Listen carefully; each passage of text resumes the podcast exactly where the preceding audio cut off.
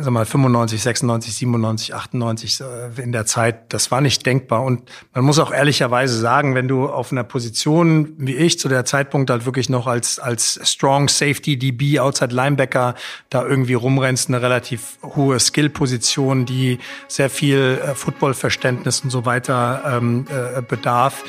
Das war für die Amis undenkbar, einem von uns da ähm, irgendwie eine Chance zu geben. Touchdown Frankfurt. Football in the heart of Europe. Herzlich willkommen beim Touchdown Frankfurt Podcast. Heute spreche ich mit dem Abteilungsleiter Technik und Infrastruktur der Eintracht Frankfurt Stadion GmbH oder kurz Daniel Garcia. Mit ihm habe ich darüber gesprochen, wie er in den 80ern mit dem BMX nach Amerika gefahren ist, wie er auf dem Dachboden Football geguckt hat, wie er zu den Frankfurt Galaxy kam und wie er zu der Stelle kam, die er jetzt hat. Er hat großen Spaß gemacht mit ihm. Wenn euch die Folgen gefallen und ihr weitere Folgen hören wollt, abonniert uns gerne auf Spotify oder wo ihr eben euren Podcast hört. Social Media sind wir natürlich auch bei Instagram. Und jetzt viel Spaß mit Daniel Garcia. Daniel, wie viele Stunden hast du die Wochen vor den NFL-Spielen letztes Jahr im November pro Tag gearbeitet? Boah, es gibt, ähm, ist natürlich eine gute Frage. Es gibt ja die, ähm, die Themen Arbeitsschutz und so weiter. Deshalb werde ich das jetzt nicht genau in Stunden und Minuten beantworten. Sehr viele Stunden. Es waren sehr viele, sag mal, ähm, spannende Themen, die wir betreiben und, und äh, beaufsichtigen mussten. Insofern mehr als sonst, ohne jetzt genau etwas zu sagen, was vor Gericht gegen mich verwendet werden kann. ja. Hast du, aber was du machen kannst, ist ja ohne Zeitangabe mal uns so auf einen, hm. auf einen Tag mitnehmen vor den Spielen. Was da so, wie sah da so ein Tag aus? Was, was waren da so für Aufgaben? Was, was waren so die Hauptaufgaben, wo, wo gebrannt hat es wahrscheinlich irgendwo immer noch kurz vor Schluss, egal wie gut man sich vorbereitet?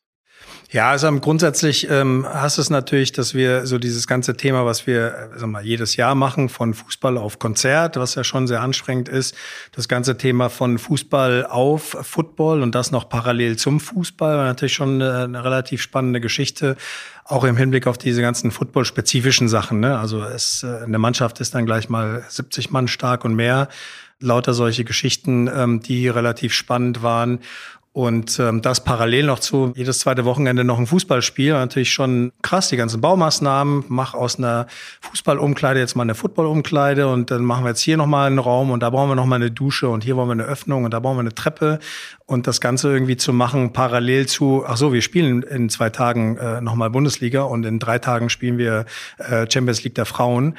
War natürlich schon eine Sache, die ähm, sich auch bei der NFL stellen sich oder haben sich das immer sehr einfach vorgestellt. Klar, die kommen ja normalerweise bei ihren NFL-Formaten dann irgendwann mal in so ein Stadion drei, vier, fünf Wochen vorher, vor dem Super Bowl oder vor dem Pro Bowl oder vor irgendeiner Geschichte und dann hat man das Ding ex exklusiv und bei uns war natürlich nichts exklusiv. Ne? Es musste alles parallel laufen. Insofern, klar, hast halt von morgens früh äh, Baustellengespräche, Baubesprechungen äh, etc. etc. und ähm, war schon recht spannend. Ja.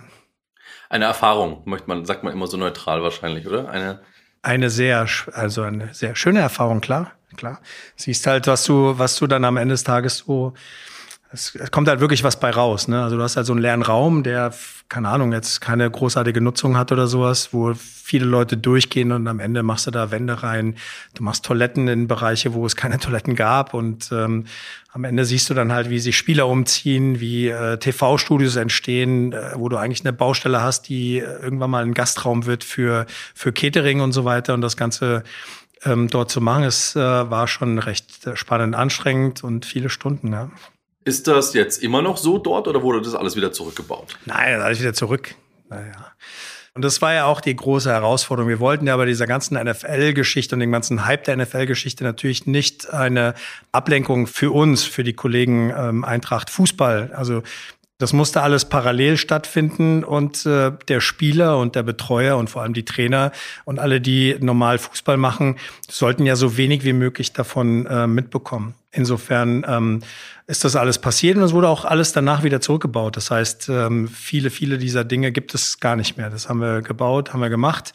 Klar, so ein paar Sachen gibt's immer noch. Es gibt eine Treppe jetzt aus der Umkleide direkt auf das Spielfeld. Ähm, äh, man kann also jetzt aus den Umkleiden direkt raus, was für die NFL ein großes Thema war. Das ist auch weiterhin noch da, aber das für den, für den Spieler oder für den Betreuer, der in der Umkleide ist, das war, ist nicht relevant. Das ist in dem Bereich, wo äh, also mal Fußball, fußballspezifisch relativ wenig ähm, ähm, passiert. Und insofern war das immer ganz spannend, wenn die dann gesehen haben, so, äh, was habt ihr das jetzt hier gestern erst gemacht? Und ich so, nee, nee, wir sind hier schon seit Wochen am Bauen. Und dann immer kurz vorm Spiel wurde dann eine Wand gezogen, das wurde dann schwarz gestrichen und das sah dann wieder genauso aus wie vorher.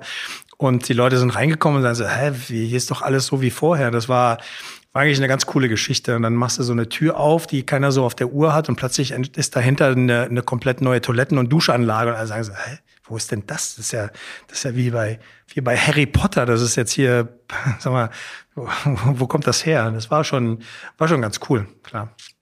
Wahnsinn, ne? Was, was man dafür in Anführungszeichen nur zwei Spiele äh, für diese NFL da für einen Aufriss macht. Aber es hat sich ja gelohnt.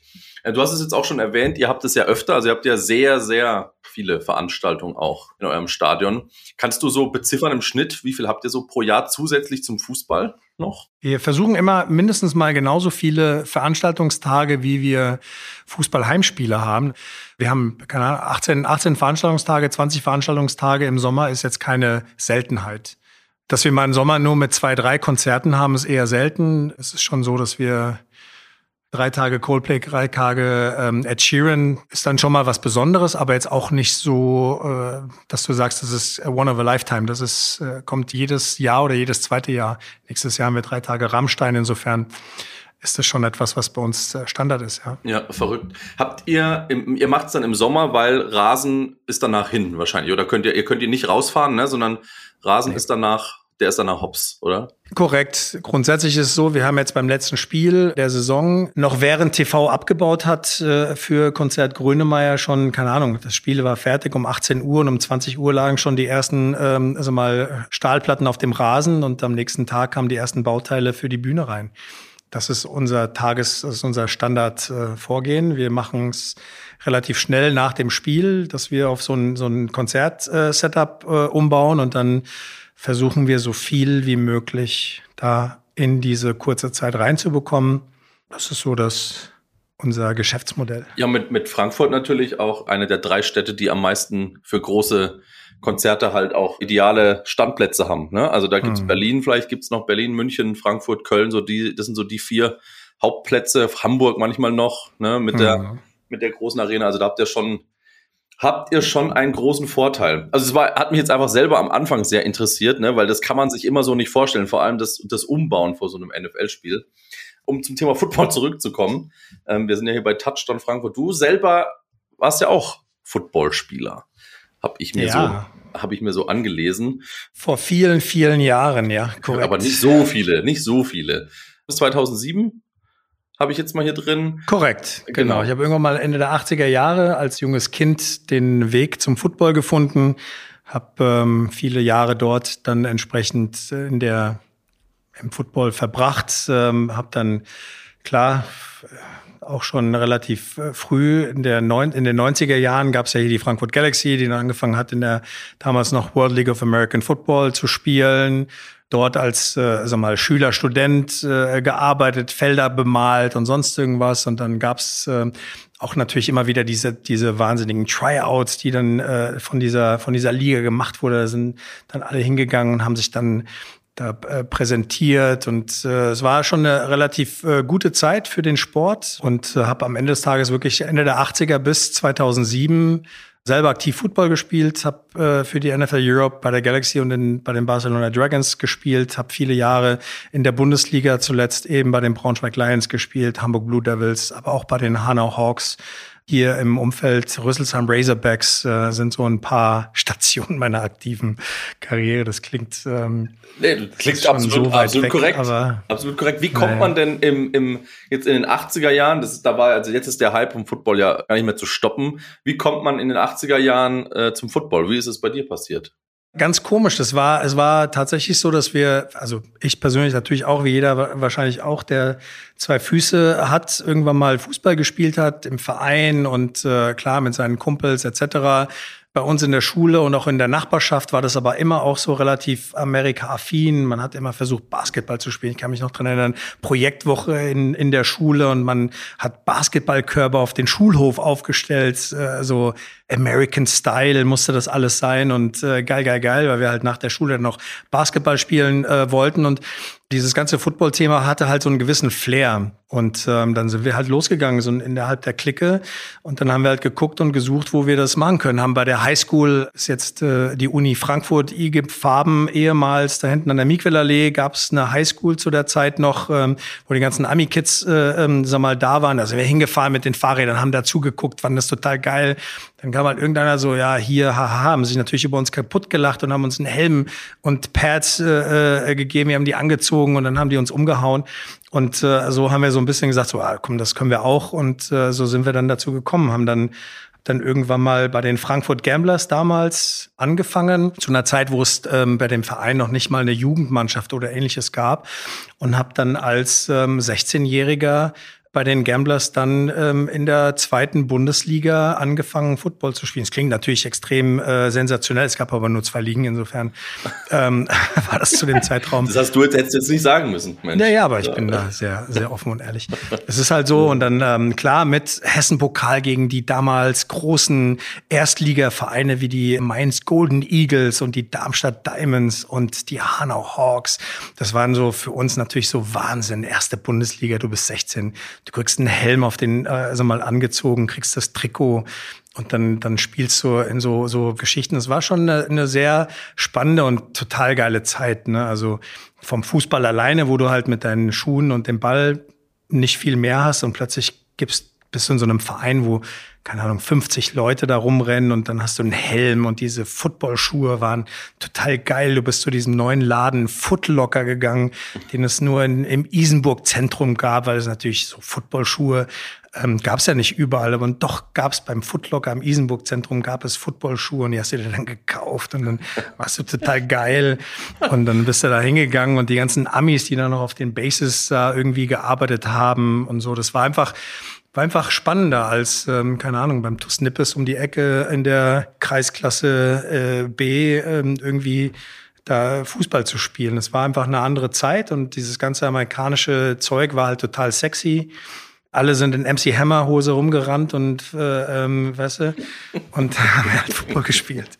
Es war halt äh, irgendwie cooler, ja. Und, hast du dann ähm, Football, äh, Fußball an den Nagel gehängt und hast nur noch Football gespielt oder hast du Ja, ja, gemacht? klar, natürlich. Ja, das war, wie gesagt, zu einer Zeit, ich war jetzt ähm, kein schlechter Fußballer, aber auch jetzt keiner, der äh, irgendwo ähm, da großartig gefördert oder so. Das ist wie eine Milliarde anderer Fußballkids, die es halt so gibt und die dann irgendwann mal, weil sie keine Ahnung, ich hatte, meine Freunde waren halt irgendwie auch alle mit dabei und dann hat man gesagt, so komm, wir fahren da mal hin und wir gucken uns das an und so und dann war das auch bei uns in der Schule, dann haben wir eine Projektwoche und dann konnten wir als Schüler vorschlagen, was man da machen kann. dann haben die gesagt, so, ja, wenn ihr das selber macht, dann könnt ihr das auch, äh, dann machen wir eine American Football Woche und so weiter. Das war eine total geile Zeit und wie gesagt, bei uns auf der Schule waren relativ viele, die dann am Ende des Tages auch ähm, Football relativ erfolgreich gespielt haben. Und äh, so sind wir, sind wir dazu gekommen. Es war halt äh, so das Klickenthema, ne? Wenn du halt so die ganzen Jungs bei dir spielen alle Basketball, also spielst du auch Basketball. Die ganzen Jungs spielen halt Fußball, also hängst du halt mit deinen Fußballjungs zusammen. Und bei mir war es dann irgendwann mal, ähm, hat es halt Klick gemacht und wir haben uns mit diesem ganzen äh, Thema American Football auseinandergesetzt und haben dann alles getan und alles versucht, um da irgendwie hinzukommen. Ja?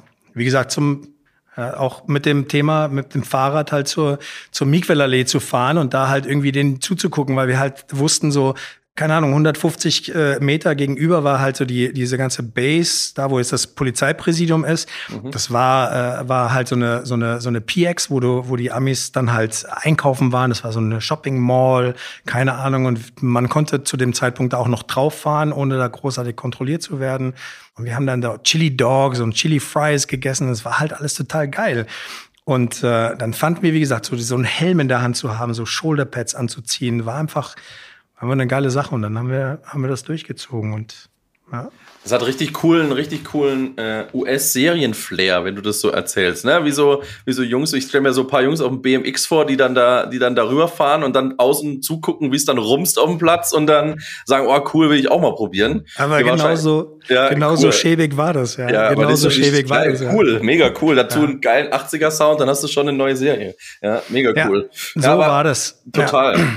Und dann hatten wir, hatten wir natürlich echt das Glück, dass wir mit diesen Frankfurt Gamblers dann zu dem Zeitpunkt sogar hier im Stadion trainiert haben. Und dann kam die Galaxy und dann war natürlich auch der ein oder andere in dieser Organisation Frankfurt Gamblers, äh, dann bis zuletzt Geschäftsführer, der Tillmann ähm, Engel war dann halt auch bei den Gamblers und dann hat er irgendwie als dann das erste Mal eine Promo, kann ich mich noch genau dran erinnern. Ich war einer der, der ersten fünf, die so ein, so ein Frankfurt Galaxy T-Shirt übergestreift bekommen haben, wo noch keiner was damit anfangen konnte. Und dann haben wir eine Promo gemacht. Und zwar haben wir, hat, haben die Jungs dann jeden, an jeden Eingang, vorne am E1 stand ich dann und habe dann so Zettel verteilt bei einem Eintracht-Spiel. Mit einem Helm und so einem Pads und so einem, so einem, so einem Gamblers T-Shirt, wurden vorher noch von Oliver Lack, dem dann zukünftigen äh, Ligapräsidenten, zum Essen eingeladen bei der, bei der alten Frau Rössing vorne am Stadionschwimmbad in diesem Restaurant. Und ich fand, das war so eine, so eine ganz äh, absurde Geschichte, weil er, das hieß nur so, ja, da kannst du ein paar, paar Kröten verdienen, dann machen wir eine Promo und hier Football, keine Ahnung, du musst halt nur deinen Helm und deine Pads mitbringen.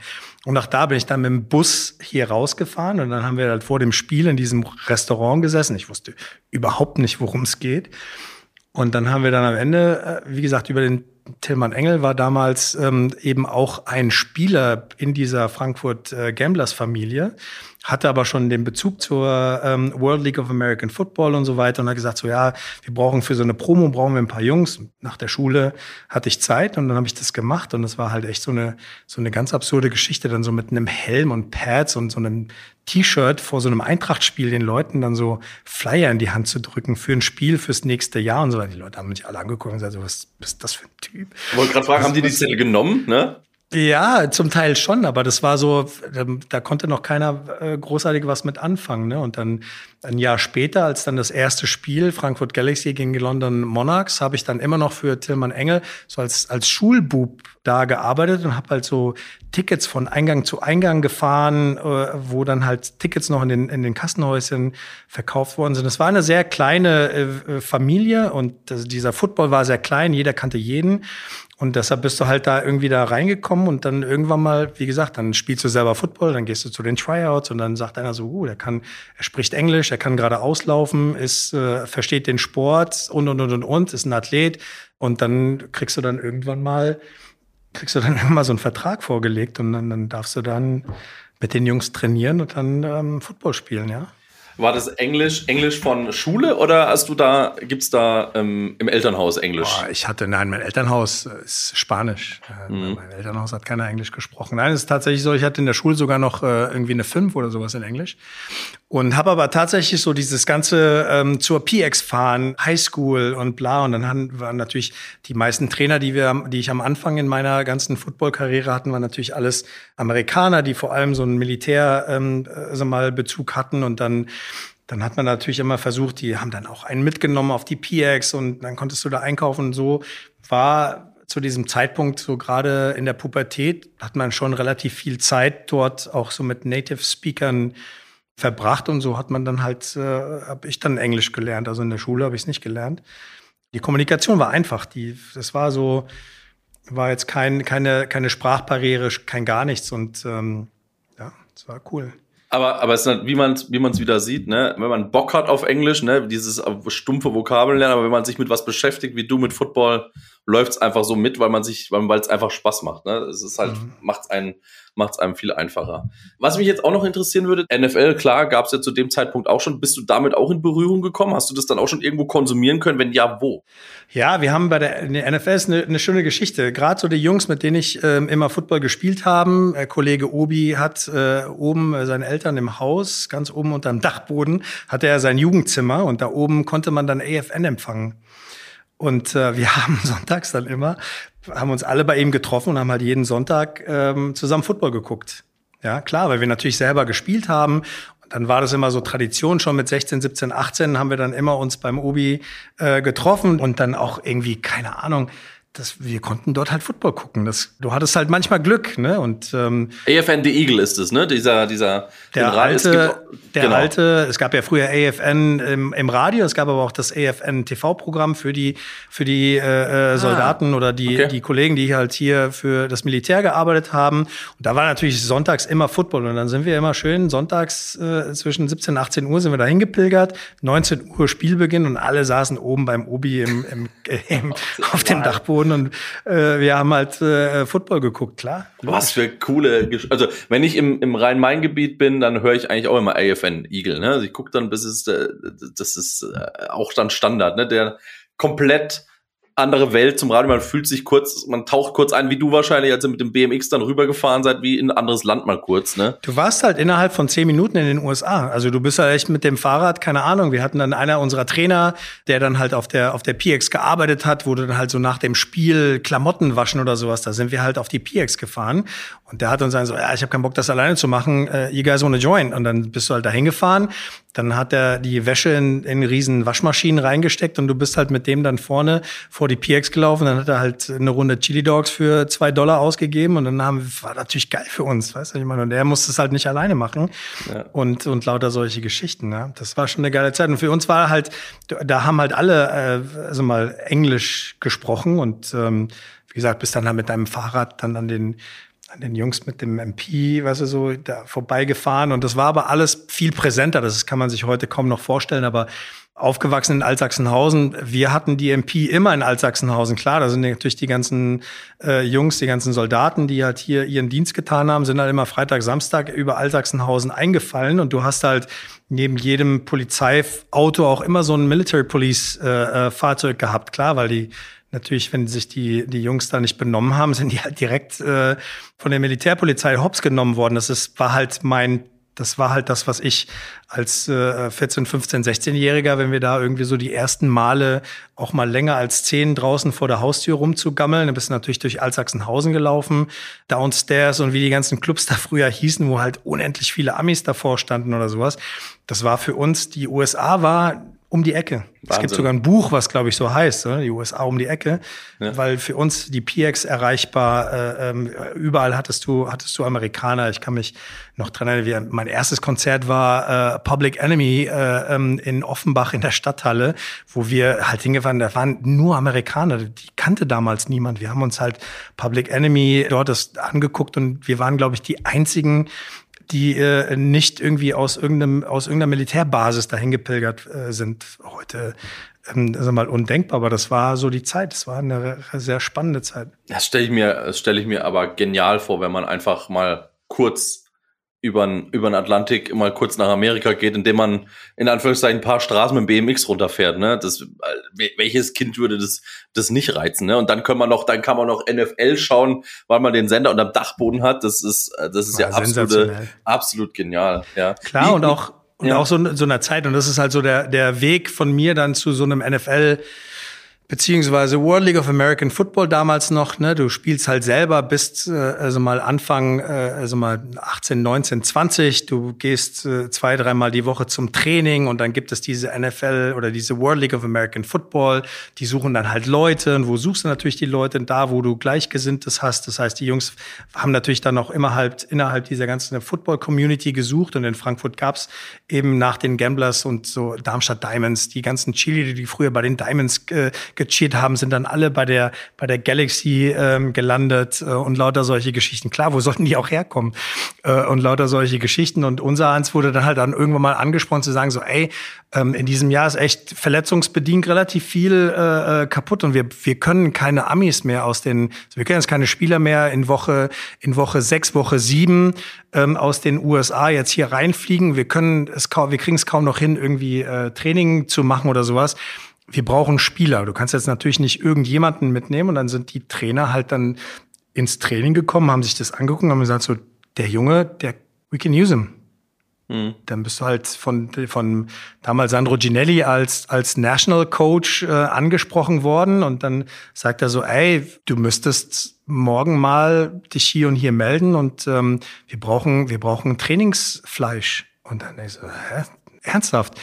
Und dann sind dann so drei, vier äh, Leute, die schnell waren, die, die athletisch waren, wo du halt sagst, so, ja, okay, das passt. Und dann sind wir da eingeladen worden und plötzlich standen wir 24 Stunden später standen wir auf so einem Trainingsfeld und dann kam dann irgendjemand mit so einem, mit so einem, mit so einem Vertrag und dann Okay, alles klar. Dann kriegst du so einen Stuhl in so eine Umkleidekabine. Das war damals in der Wintersporthalle. Das ist halt, das ist in der Wintersporthalle kriegst du daneben irgendwie einem Spieler, dem du ein paar Wochen vorher noch zugeguckt hast äh, beim Spiel, kriegst du so einen Stuhl hingestellt, dann kriegst du einen Helm und dann kriegst du äh, Hose, Klamotten, Trainingstrikot, Schuhe und so weiter. Und denkst, das ist ja, das ist ja Weihnachten hier. Das, das ist alles mir jetzt. Die so, yes, yes. Also, was für eine coole Story, wirklich. Also, da, da, wie, wie, ich hätte, wäre die nächste Frage gewesen, wie, wie kam man an die Ausrüstung dran? Aber wahrscheinlich wurde euch das auch gestellt dann, oder? Weil ja, Footlocker ja, kann ich mir Schuhe, kann ich mir vorstellen, aber Brustpanzer und das ganze Zeug, das musste ja irgendwo, musste auch irgendwo hergekriegt haben.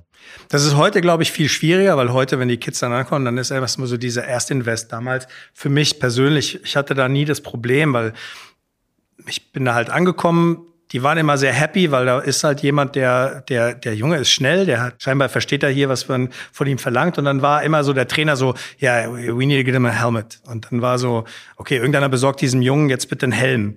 Ja, und andere sagen so, ja, wenn du hier mitmachen willst, dann musst du den Helm kaufen. Und er sagt, boah, Helm kostet Geld und dann äh, Pads und so weiter. Und das war etwas, was tatsächlich vielleicht ähm, wirklich Glück war für mich, dass ich da tatsächlich immer äh, sag mal, jemanden hatte, der dann irgendwie gesagt hat, ja, kümmere ich mich drum und dann ist der Trainer dann bei der nächsten Trainingseinheit kam er da mit einem komplett weißen Helm irgendwo auf der auf der PX, keine Ahnung, auf der Base dann bekommen und ein paar Shoulderpads und so weiter und dann hat man mir die gegeben und dann bin ich dann da losgelaufen, dann haben die anderen mich umgehauen, ich bin wieder aufgestanden und dann haben sie gesagt, okay, der der scheint jetzt Okay, komm, mal gucken, ob er nächste Woche wiederkommt. Das weiß ich noch ganz am Anfang.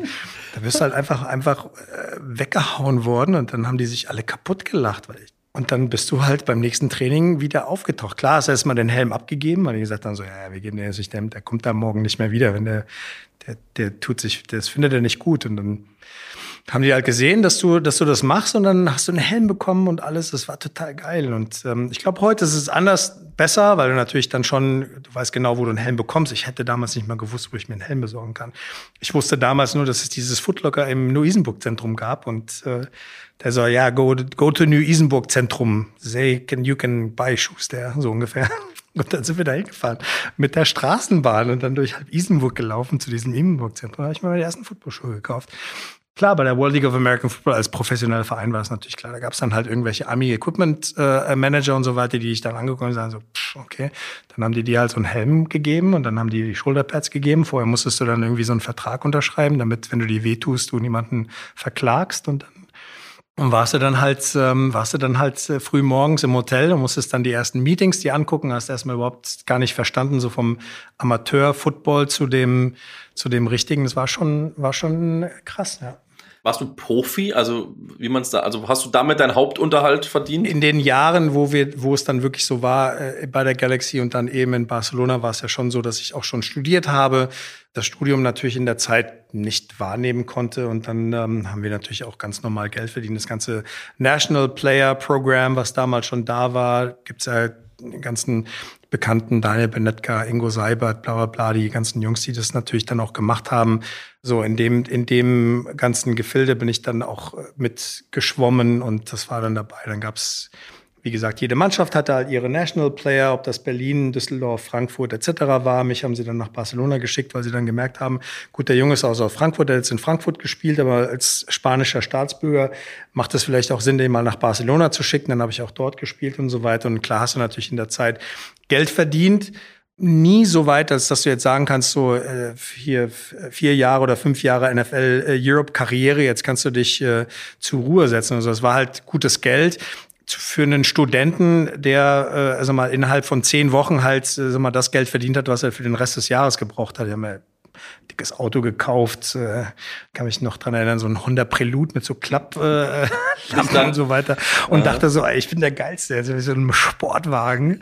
natürlich ein Witz, hat natürlich alles hin und vorne nicht gepasst und das war so der Ding und aber klar, dann hast du auch ähm, in, bist dann nach Hamburg gegangen, hast dann dort irgendwie ähm, bisschen Geld verdient und so weiter. Das war schon war schon eine sehr coole Zeit, so Ende der 90er, Anfang der 2000er bis 2007, dann auch in Braunschweig äh, viele tolle Jahre, ähm, sag mal, gehabt in der ersten Bundesliga, dann nicht mehr NFL äh, Europe gespielt, weil ich dann relativ klar äh, gesehen habe, dass ähm, ich mein Studium zu Ende machen möchte, ich niemals bei der NFL oder sonst irgendwo landen werde und dann einfach gesagt habe, so du musst mal mein Studium zu Ende machen, dann aber tatsächlich dann auch irgendwann mal ähm, also mal ist äh, dieser Tillmann Engel, der hat mich viele Jahre begleitet, der ist mir dann nach Hamburg äh, hinterhergereist, weil wir damals, ich habe dann damals für die Hamburg Blue Devils gearbeitet und eben auch Football gespielt. Und wir haben dann so ein so ein Benefits-Spiel gegen die Universität von Notre Dame äh, Alumni, das heißt Spieler, die mal für Notre Dame gespielt haben, Tony Rice äh, äh, zum Beispiel,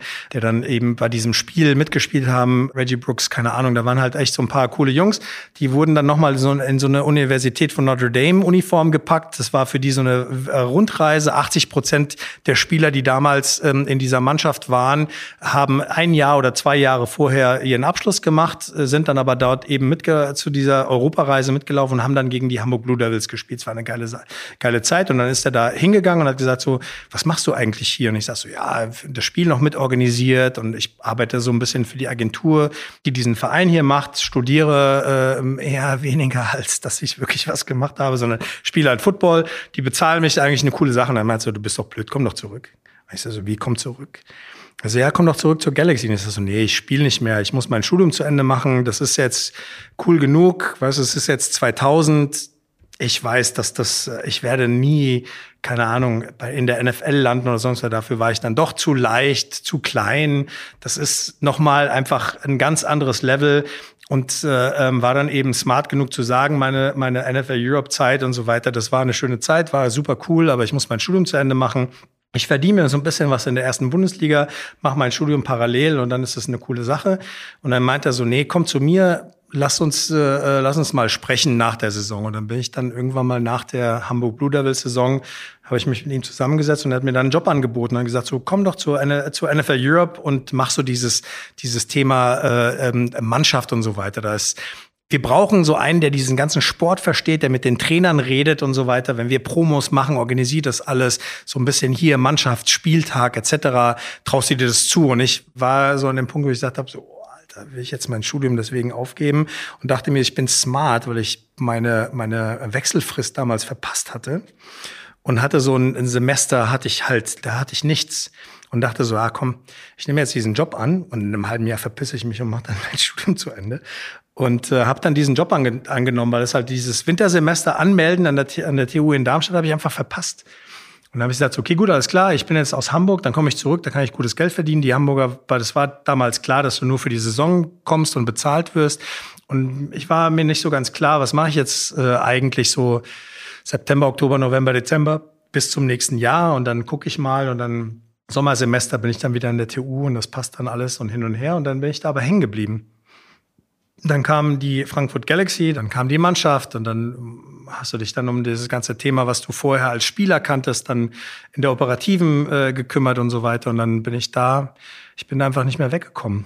Hast natürlich auch gutes Geld verdient und so weiter. Ne? Es war schon. Eine ja, du warst lange Geschichte. da, ne? Du warst tatsächlich lange da. Bis, bis 2007. 2007. Ich war mit einer der letzten, die dann noch die Büroräume, die jetzt hier in der Osttribüne extra für die Galaxy gebaut wurden, im neuen Stadion von der Galaxy bezogen worden und so weiter. Und dann war es natürlich dann recht traurig für uns als, als Mitarbeiter 2007 zu erfahren, nachdem wir den, den World Bowl mit äh, Rekordzuschauern organisiert hatten und so weiter dass dann die, die Reise zu Ende war und ich dann echt kurzfristig gedacht habe, so Alter, du hast alles auf das falsche Pferd gesetzt. Das ist alles rum und was machen wir jetzt?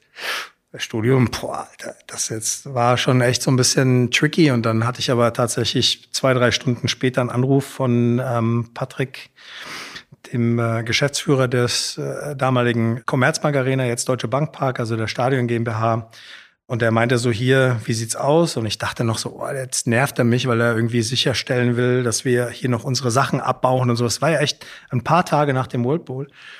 Und äh, dachte so, ja, du, wir haben jetzt leider eine relativ schlechte Nachricht bekommen, aber ich, ich verspreche dir, ich kümmere mich drum, dass wir das alles abbauen und wegkommen. Mach dir keine Sorgen. Er so, nee, nee, nee, komm mal vorbei auf einen Kaffee. Ich will dich einfach nur so fragen. Dann bin ich da echt.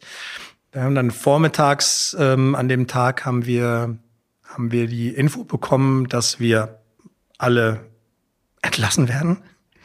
Drei, vier Stunden später saß ich dann im, bei Patrick im Büro und er sagte so, ja, du hier, das machst du doch ganz gut, so mit Feuerwerk und, und Musik und Kneng, Bung und keine Ahnung. So, wenn wir Konzerte machen und so, dann ist das immer so ein bisschen, äh, hast du da nicht Bock drauf, bist du jetzt eigentlich relativ günstig zu bekommen. Ne?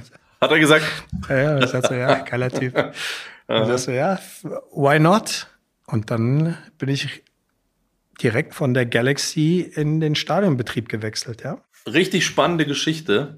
Wir haken da gleich wieder ein. Wir haben so eine, wir haben so eine kleine Rubrik bei uns in, yes. im, im Touchdown Frankfurt Podcast. Das ist die Two-Minute-Warning. Die wird dir als Footballspieler natürlich was sagen. Das sind die letzten zwei Minuten vor der Halbzeit. Da habe ich so ein paar Entweder-Oder-Fragen, ganz einfache, bitte aus der Hüfte rausgeschossene yes. Antworten. Und ähm, dann, dann, gehen wir, dann gehen wir danach nochmal drauf ein. Two-Minute-Warning. Nutella mit oder ohne Butter? Ohne. Android oder iOS? iOS. Aufzug oder Treppe? Treppe. Nudeln oder Kartoffeln? Nudeln. äh, lieber einen Film schauen oder eine Serie? Oh, Serie. Bauch- oder Kopfentscheidung? Bauch. Bist du eher Urlaub für äh, Urlaub in den Bergen oder am Strand? Strand. Ich war noch nie in den Bergen. Jetzt schwierige Frage: American Football oder Fußball? American Football privat, Fußball beruflich. Das ist eine sehr diplomatische, perfekte Antwort. Wunderbar. Das war's schon mit den, mit den Fragen. Auf eine Frage würde ich aber nochmal drauf eingehen. Und zwar bei Film oder Serie hast du auf Serie geantwortet. Was ist denn so äh, bei Film oder Serie deine Lieblings-Football-bezogene Serie oder Film? Hast du da einen? Hast du da was geguckt oder hast du Friday Night Lights habe ich gerne geguckt. So die anderen, so äh, vier Al Pacino und so weiter. Pff ist so ein bisschen, dann gibt's ja die lustigen Waterboy, fand ich ganz lustig und so, ne? Ist dann so, so Draft Day sagen ganz viele immer, ne? Draft Day, ja, okay. Ich fand, äh, ich fand die Serie Friday Night Lights fand ich immer so, äh, fand ich ganz cool. Mhm. Ja, war, war okay. Ich gucke halt gerne, ähm, äh, also mal äh, 30, 30 for 30 äh, auf ESPN oder also hier ähm, Game Pass, äh, äh, Hard Knocks, bla bla bla, das gucke ich mir natürlich gerne an, weil es halt äh, Dings ist und weniger, so die anderen Sachen haben mich nie so interessiert. Das ist so, pff, Spannend. Also ihr seid ja, muss jetzt, ich weiß nicht, ob du es sagen darfst, ihr seid ja Partner der Panthers, aber als eintracht ja. aber der Daniel Garcia privat, für welches NFL-Team routet er denn? Oh, als junger, als junger äh, Erwachsener, der in Frankfurt in dem Hardcore-Rap-Szene Frankfurts aufgewachsen ist, war natürlich immer mit der Raiders-Jacke unterwegs. Ich hatte auch, ähm, werde ich nie vergessen, Danny Mejia war so der erste Ami, mit dem ich äh, eben bei den, bei den Gamblers richtig viel zu tun hatte. Der kam aus äh, Los Angeles Angeles, der äh, war so hier Raiders, Raiders, Raiders und äh, die waren damals auch gar nicht so schlecht, wie sie jetzt sind. Und ähm, dann habe ich die natürlich, äh, war, also Raiders war geil, schwarze Jacke, Totenkopf oder hier, äh, nicht Totenkopf, sondern der Piratenkopf da drauf und so weiter. Ne? Das war eine geile Sache. Ähm, tatsächlich gucke ich ähm, Football einfach so gerne. Ich bin, ich gucke halt immer, wo mir die Partie am, am besten gefällt. Ich gucke halt gerne tatsächlich noch ähm, Raiders, Kansas City, Broncos. Die Conference ähm, AFC West ist einfach eine, eine, eine geile Conference, die ich mir immer gerne angucke. Da sind die Spiele schon immer gut gewesen. Ich habe mir schon immer gerne äh, Steelers, äh, ähm, ja, Baltimore, äh, äh Browns und, und äh, Cleveland habe ich mir immer gerne angeguckt, weil das einfach auch relativ viel defensiver Football. Ich gucke aber auch genauso gerne Green Bay gegen San Francisco. Ist einfach äh, sensationell, klar als jemand, der halt aufgewachsen ist als, keine Ahnung, diese die ersten Super Bowls, die ich geguckt habe mit äh, Joe Montana, aber zu einer Zeit, wo Joe Montana, Dan Marino, bla bla bla, natürlich Joe Montana, die ersten Super Bowls, habe ich noch gesehen, das war, waren die 49ers, waren beeindruckend, Jerry Rice und so weiter, habe ich immer gerne geguckt, ohne zu sagen, ich muss, bin jetzt ein 49ers-Fan oder sowas. Ne? Ja. Gab nie eine Chance für dich auch mal Tryout oder so, NFL ja. über Galaxy, gab es keine, keine Berührungspunkte? Kannst du vergessen. Nein, nein, nein, nein. Das ist ähm, jetzt möglich. Da gab es ja auch schon zur NFL Europe Zeit ähm, eben diese Geschichten, ob das jetzt ein Kleinmal als Kicker bei den Tampa Bay Buccaneers oder Benetka, der im, im Camp war, äh, Yancey oder oder da gab es auch schon viele coole Jungs, die so ein bisschen, es war so die die Generation nach mir 2000 bis 2005, da wurde das dann irgendwie schon auch noch mal wahrgenommen. Man hat die Jungs da in die NFL geschickt, Trainingslager und so weiter. Das war sag mal 95, 96, 97, 98 in der Zeit, das war nicht denkbar. Und man muss auch ehrlicherweise sagen, wenn du auf einer Position wie ich zu der Zeitpunkt halt wirklich noch als als Strong Safety DB Outside Linebacker da irgendwie rumrennst, eine relativ hohe Skill-Position, die sehr viel äh, Footballverständnis und so weiter ähm, äh, bedarf.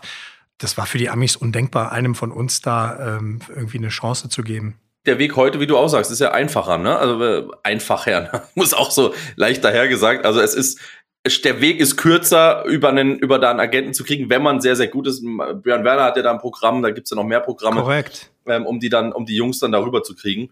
Jetzt gibt's ja die Frankfurt Galaxy, gibt's ja wieder. Ne? Ja. Wie bist du da noch mit eingebunden? Machst du da noch? Bist du da bei den Spielen? Ja, mittlerweile leider nicht mehr. Das ist einfach äh, klar. Ich habe ähm, hier sehr viel zu tun in der Zeit, wo die Galaxy spielt. Ähm, ähm, haben wir natürlich unsere ganzen Sommerkonzerte, Veranstaltungen etc. Das ist ähm, lässt sich nicht vereinbaren, weil es natürlich jetzt äh, also mal auch ein sehr hoher Anspruch ist, ein so sehr hoher, hoher Anspruch mit allem, was dazugehört. In der ersten Saison ist es mir noch noch noch ganz gut gelungen, in der zweiten schon gar nicht mehr so gut. Ähm, Habe ich äh, noch sag mal das das Train den Trainerstab und so weiter unterstützt mit allem, was was mir möglich waren. Das war eine ganz coole Zeit. Es war zu einem Zeitpunkt, wo wir noch aufgrund von Covid sowieso keine Sommerveranstaltungen hatten, da schaffst es halt, äh, die Trainingseinheiten, alle Auswärtsspiele etc. Das ist jetzt bei der Galaxy auch nicht mehr, dass du zwischen Frankfurt und Marburg äh, oder keine Ahnung nach äh, äh irgendwo pendelst, sondern du fliegst dann halt auch, äh, äh, keine Ahnung, mittlerweile äh, Paris, Madrid, Barcelona, äh, all diese Sachen. Das ist äh, schon nochmal eine Stufe höher, was den Aufwand angeht, was, was das Training, das, äh, also mal die, die ganzen Themen, die dazukommen, sowohl für die Spieler als auch für die Trainer, Betreuer etc., das ist dann nicht mehr so denkbar. Das war ähm, in der ersten Saison äh, noch machbar bei der Galaxy weil wir einfach selber hier im Stadion ähm, weniger zu tun hatten. Aber das ist mittlerweile auch nicht mehr nicht mehr machbar und das ist dann auch, ähm, sag mal, das da dann, dann hast du halt einen Trainer, der natürlich einen sehr hohen Anspruch an sich selber, einen sehr hohen Anspruch an seine Mannschaft hat und so weiter. Und da du kannst dem gar nicht mehr gerecht werden. Und da muss man dann auch sagen, so, dass ähm, ich bin da gar nicht ähm, gar nicht in der Lage, euch dazu unterstützen. Erstes Jahr, zweites Jahr war das schon gar nicht mehr möglich. Aber ich hatte okay. das große Glück, im ersten Jahr noch die Meisterschaft mitzumachen als Co-Trainer und das war eine schöne schöne Sache. So ein bisschen wieder äh, back äh, äh, zum Alten, ne? So Football vor vielen Zuschauern, tolle Atmosphäre, tolles Ding, das Finale in in Düsseldorf in dem Stadion auch mit äh, mit äh, also mit Spielern, mit denen ich selber noch gespielt habe, also mal in der Box oben zu sitzen mit Florian Bambuch, der selber auch als Frankfurt Galaxy äh, Spieler, als Tight End in der alten Galaxy gespielt hat, der dann jetzt eben in der Offensive dort als Trainer unterwegs ist, beide zusammen in der Box, auch wie gesagt mit Kösling und Co., die man sehr viele Jahre schon kennt, zum Teil noch als sie Spieler waren, das Glück hatte, mit ihnen zusammenarbeiten zu können, die dann einfach sagen so, ey, weißt du was, da ist was Neues am, am Laufen, hast du nicht Bock dabei zu sein, äh, mach mal mit. Und dann machst du da natürlich mit und siehst, äh, wie du plötzlich auf so einem, kann ich mich noch genau daran erinnern, das erste Training auf diesem Platz. Und ich dachte so, ey, das ist Wahnsinn. Ich habe seit zehn Jahren keine deutsche Footballmannschaft gesehen, die so gut ausgesehen hat.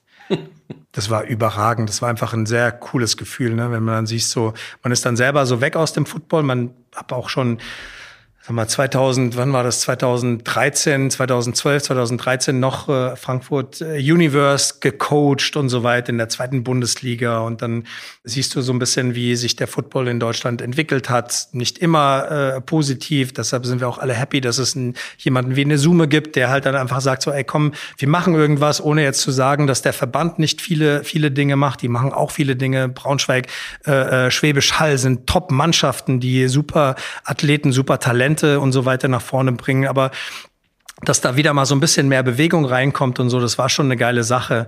Dann stehst du, nachdem du so ein paar Jahre raus bist, stehst du mal wieder auf so einem Footballfeld und du guckst halt rum und du siehst halt so deine ganzen alten Buddies, mit denen du selber noch gespielt hast. Die sind dann jetzt Trainer und dann stehst du da und dann siehst du halt echt so neue, frische, junge Athleten, Anfang 20, denkst du so Wahnsinn, ey, wie geil ist es jetzt mal wieder so eine Generation zu sehen, die so überragend gut sind. Ja? Wenn du so ein Training hast, wo, wo, der, wo der Quarterback zehn Bälle wirft und alle zehn gefangen werden und du denkst so, boah, da hatten wir auch schon ganz schön, ganz schön trockene Zeiten auch zum Teil. ja, ELF, ELF-Niveau ist, äh, ist wirklich, wird ja auch gesehen von der NFL, ne? Also das wird ja mit Wohlwollen auch, auch gesehen. Jetzt mal um, um, es gibt ja auch ein paar Leute, die uns hören, die jetzt noch nicht so tief drin sind, so im, im Niveau, aber einfach nochmal, um dieses, um das nochmal zu verdeutlichen, nimm uns mal oder erzähl uns mal kurz die, den Unterschied vom Niveau von der, von der ELF, GFL zur NFL, was, was so da von einem, von einem ehemaligen Profispieler wie dir, was da noch so der Unterschied ist, dass man das einfach mal versteht. Ne?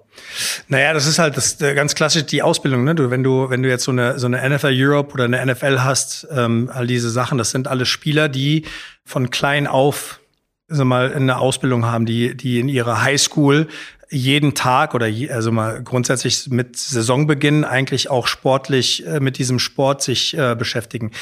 In Deutschland hast du halt äh, also mal Kids, die, wenn sie Glück haben, mit Flag Football anfangen und dann das Ganze irgendwie machen, aber die halt zweimal die Woche eineinhalb Stunden, zwei Stunden Training haben.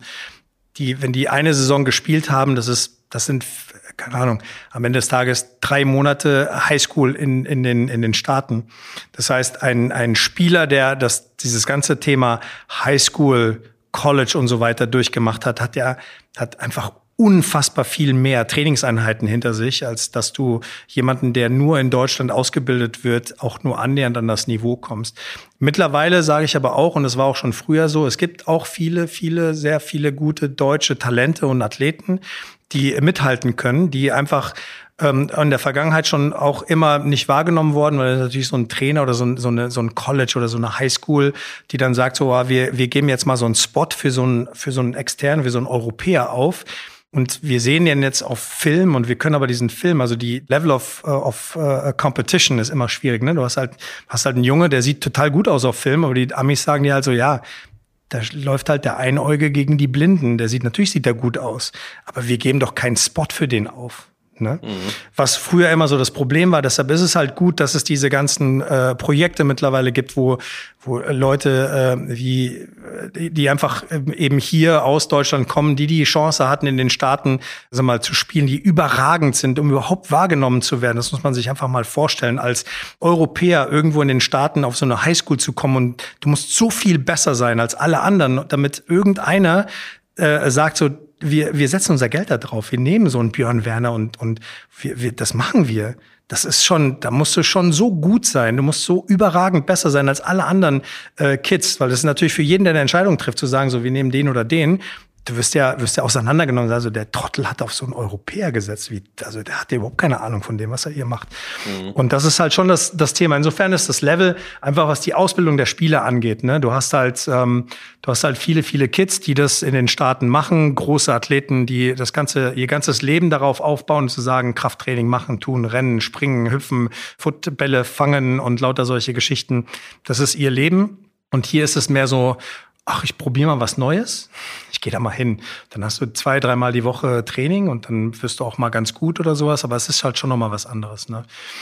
Und äh, die ELF schafft es meiner Meinung nach schon, ähm, so mal an ein Level zu kommen, dass sie sich ähm, sehr, sehr viele auch auch die GFL-Mannschaften wie Schwäbisch Hall oder Braunschweig oder äh, da gibt es genug andere Mannschaften, die es auch schaffen, so, so die, die wirklich guten Talente innerhalb in einem Umkreis von, von 100, 150 Kilometern äh, zu holen und irgendwie an sich zu binden, um dieses Level auf, äh, äh auf Qualität, also dieses Qualitätslevel hochzuhalten und das irgendwie hinzubekommen. Und ähm, da kann man zum Teil schon äh, gucken, dass du so ein Division 3, Division 2 College dahin packt, aber das ist, äh, das ist so das Level und ähm, einfach mal im Vergleich. Ne? Ja, also so, so eine ELF-Mannschaft hätte wahrscheinlich, weiß nicht, wahrscheinlich relativ wenig Chancen gegen eine NFL. Truppe. Ne? Leider Gottes heute noch, aber der Weg ist auf jeden Fall der richtige Weg dorthin. Ich glaube, dass in ELF-Mannschaften wie zum Beispiel der Galaxy und auch bei den anderen Mannschaften schon das Beste äh, momentan zum Teil auch sammelt. Ähm, und die Einstellung passt und wir nur, keine Ahnung, fünf, zehn, 15 Jahre davon entfernt sind, eben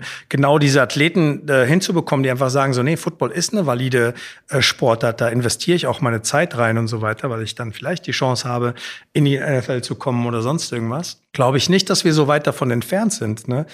Ich glaube schon, dass du auch in Deutschland relativ viele, du hast halt Leichtathleten etc., du hast halt Kids, die zum Basketball gehen, Handballer sind für mich, das ist eine, das ist, also wenn, wenn ich morgen irgendwie äh, den Auftrag bekomme und Geld verdiene, so du musst in Deutschland oder in Europa jetzt in den nächsten zehn Jahren musst du einfach, keine Ahnung, irgendwie Athleten finden, die wir in die NFL bekommen, da würde ich halt rigoros alle, äh, alle Handballmannschaften äh, abgrasen, weil da sind lauter 1,90 Meter große Kanten, die ja äh, Ohrfeigen verteilen ohne Ende, ähm, was aber ein, ein valider Sport ist. Also es ist für, für, für einen Europäer, für einen Deutschen, ist es valider, der sagt so, nö, der, der Vati war schon Handballer, der, der, der Onkel war schon Handballer, und da sind halt wirklich gute Athleten. Die sind groß, die sind, äh, das sind echt coole, coole Typen. Und ich glaube, das ist so ein, so ein Becken an Athleten, die, äh, die man sich im Football irgendwie holen kann. Wenn du da es irgendwie schaffst, 14, 15-Jährige dazu zu bekommen, zu sagen, so hier, lass mal, Handball ist scheiße, dann komm mal zum Football. Ne?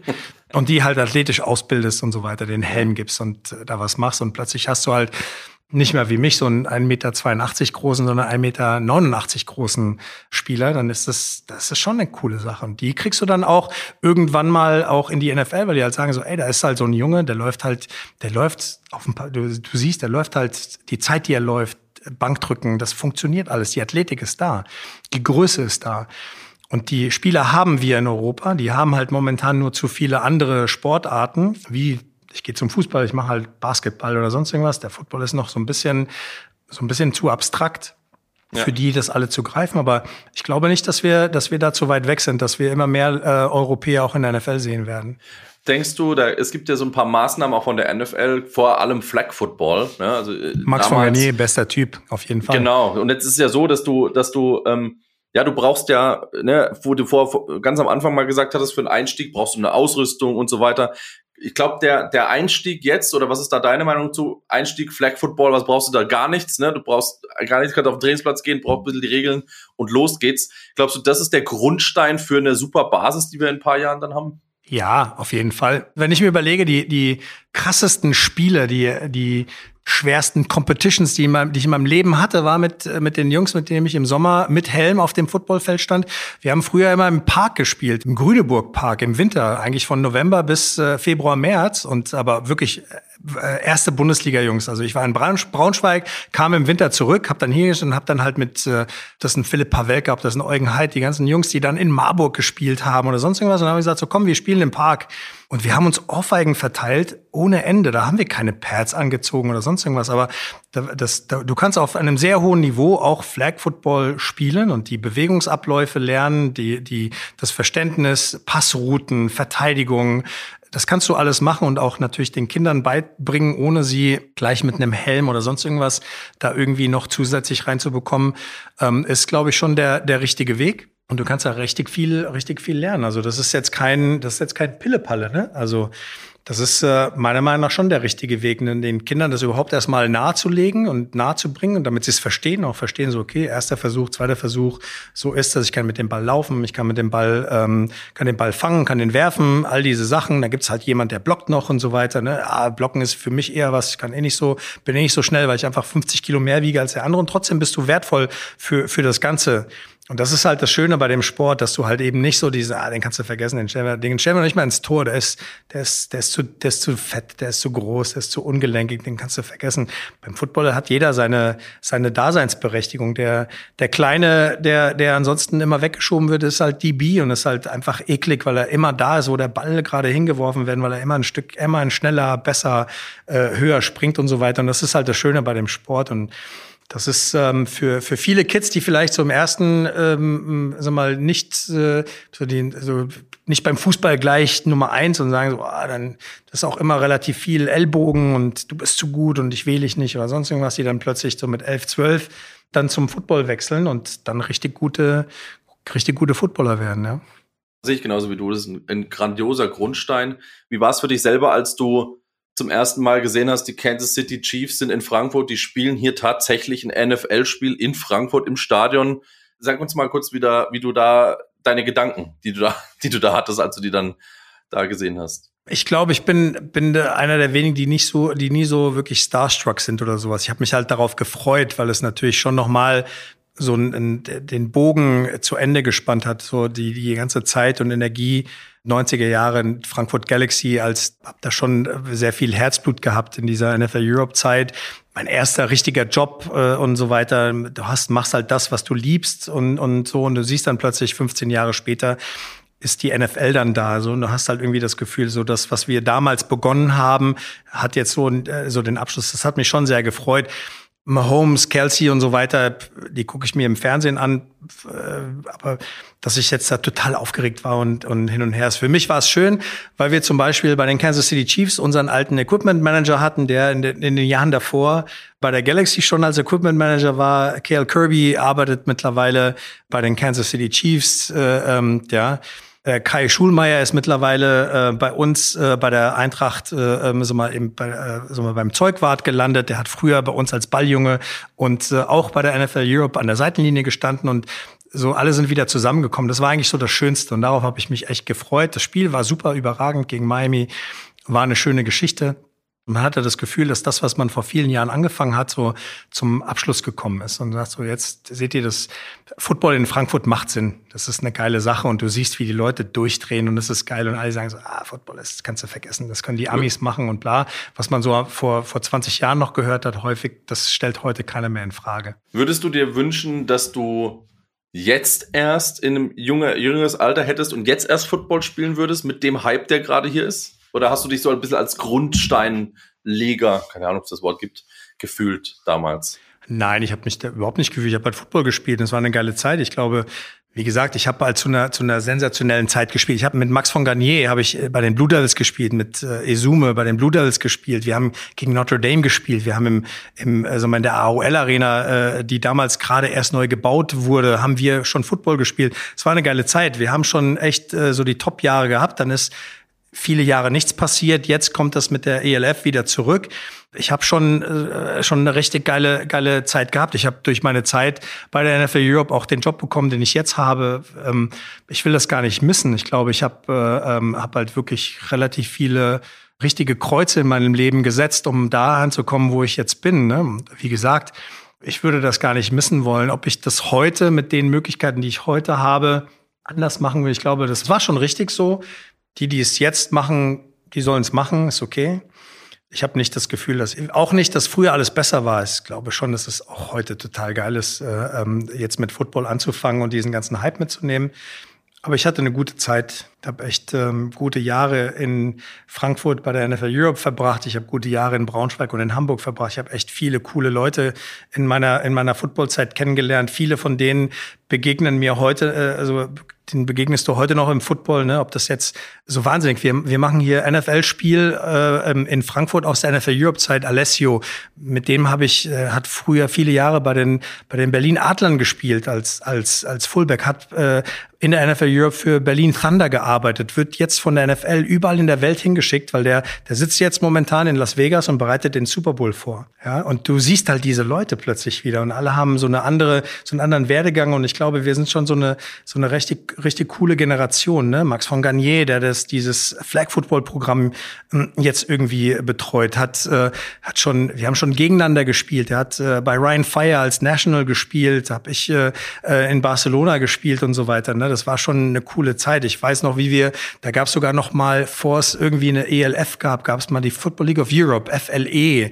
Das konnte man bei, bei ähm, was war das, Sport, keine Ahnung, Tele 5 oder sowas, konnte man das dann gucken. Und dann haben, haben die Frankfurt Gamblers haben gegen die Hamburg Blue Devils 93 oder sowas konnte man äh, sein eigenes Spiel im Fernsehen gucken. Das wissen die wenigsten Leute heute noch, ne? wenn man das sich anguckt. Ne?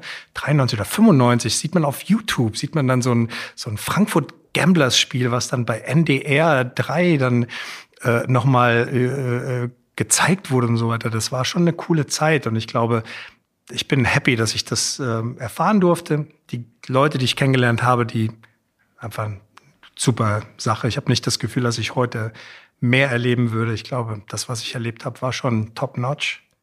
Klingt nach einem, nach einem riesen Netzwerk, das du hast und äh, hat großen Spaß gemacht, mich mit dir zu unterhalten. Jetzt sind wir in den letzten zwei Minuten. Jetzt gibt's die letzte, die letzte Frage. Final question. Yes.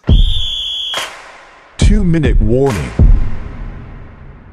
habe ich jetzt bisher vielen gestellt. Bei dir ändere ich es jetzt ein bisschen ab, weil die, die Spiele in Frankfurt vorbei sind. Aber was würdest du auf die große Leinwand im Alley Giant Stadium in Las Vegas, der jetzt ja. der Super Bowl kommt, was würdest du auf die Leinwand schreiben wollen, wenn du äh, die Chance hättest, sich da reinzuhacken und die erste Nachricht zu schreiben, wenn alle Leute im Stadion sitzen. Oh. Ich würde meinen Sohn äh, äh Deinen Sohn grüßen. Ja, perfekt. auf jeden Fall. Ey. Ja, perfekt. Also der Papa hat es geschafft, man. Du bist bei, beim Super Bowl. Perfekte Antwort. Genau. Das würde ich, da hätte ich Bock drauf. Oder ich würde wahrscheinlich mal, also mal äh, meinen Jungs, mit denen ich mich heute noch sonntags treffe zum Football gucken, auch 30 Jahre später, schaffen wir nicht mehr so regelmäßig wie früher. Wir beleidigen uns auch immer konsequenterweise deswegen, äh, dass wir es eben nicht mehr so regelmäßig schaffen, ähm, äh, zusammen zu gucken. Wie gesagt, Philipp Pawelke als der Host äh, der Sonntagsspiele ist Kommentator bei The Zone. Ähm, wie gesagt, halt auch jemand, der, der aus dieser ganzen Football-Szene, auch aus dem Rhein-Main-Gebiet, wie gesagt, wir haben schon als 16, 17, 18-Jährige zusammen Football geguckt. Wir gucken mittlerweile bei ihm zu Hause, weil er den, den, den, das größte Man-Cave hat der lässt uns immer sitzen, weil er sagt so, oh, ich bin am Wochenende nicht da, ich muss nach München fahren, das Spiel kommentieren. Deshalb wird er jetzt immer schön beleidigt, dass er diesen Job da angenommen hat, um da irgendwie als, als Expert ist er immer bei den The Zone-Spielen zu hören. Die würde ich noch grüßen, genau. Das würde ich machen, sagen so, hier, hier sitzen jetzt gerade alle zusammen, so. Würden es alle sehen, auf jeden Fall. Auf jeden Fall. Das sind doch perfekte, perfekte Schlussworte. Ich habe das Gefühl, wir könnten noch ewig weiterreden. Ich hätte noch so viele Fragen mit der Frage beenden wir es. Daniel, vielen, vielen Dank. Es hat mir richtig Spaß gemacht. Danke. Äh, vor allem die Zeitreise am Anfang mit dir nach Amerika zu fahren mit BMX. Diese Bilder finde ich genial. Rotes BMX war das, war sensationell. Ja, herzlichen no Dank für, herzlichen Dank für deine Zeit. Und er hat Spaß gemacht. Wir sehen uns. Bis bald. Danke dir. So, das war die Folge mit Daniel Garcia. Wenn euch das gefallen hat und ihr noch mehr von uns hören wollt, dann folgt uns natürlich gerne, aktiviert die Glocke bei Spotify oder wo ihr sonst euren Podcast hört. Folgt uns auf den Social-Netzwerken, auf Instagram. Lasst Kommentare da, lasst uns Bewertungen da, wenn es euch gefällt. Würde uns großen Spaß machen. Bis zum nächsten Mal. Touchdown Frankfurt. Football in the heart of Europe.